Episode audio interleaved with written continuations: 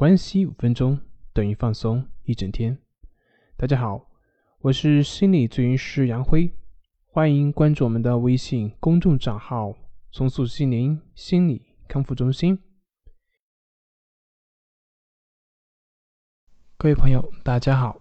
那我们今天要聊的这个话题是：抑郁症患者如果辞职或者是不工作，专心去治病，是否会更有利于康复的治疗？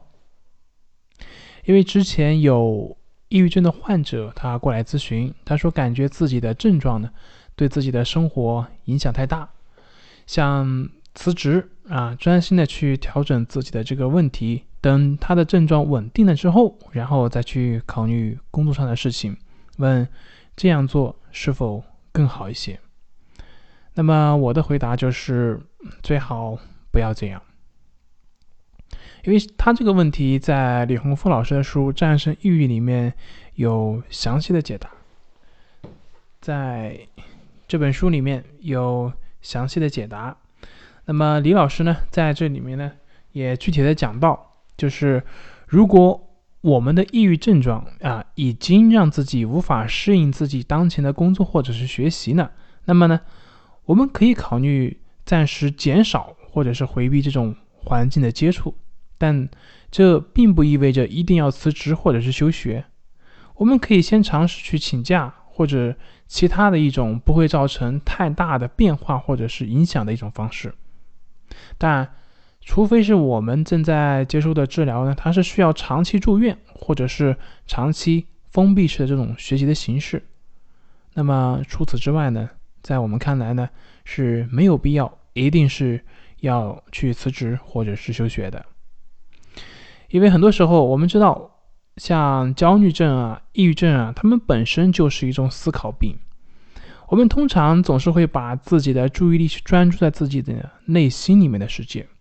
会思虑过多，想的过多，所以呢，如果我们辞职不去上班，那我们就休息下来呢，就不去接触外部的世界，那么这反倒可能会让自己有更多的时间去关注自己的内心，会让自己有更多的时间去跟我们的症状去纠缠，这反倒是不利于我们的康复的。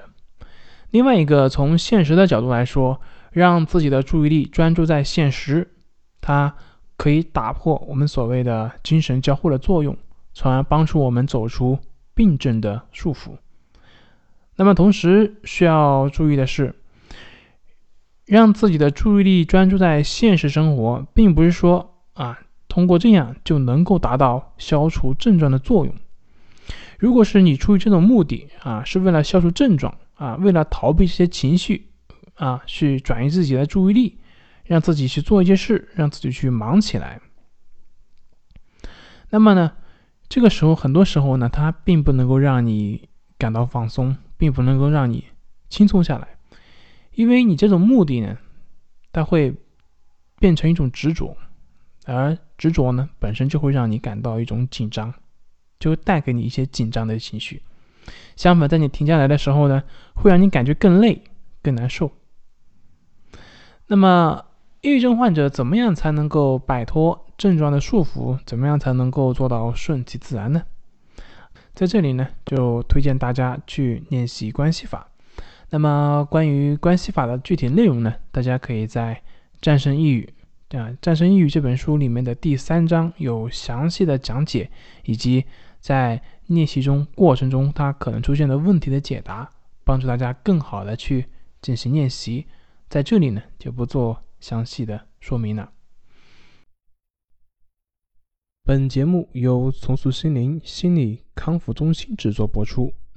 好了，今天就跟您分享到这，那我们下期节目再见。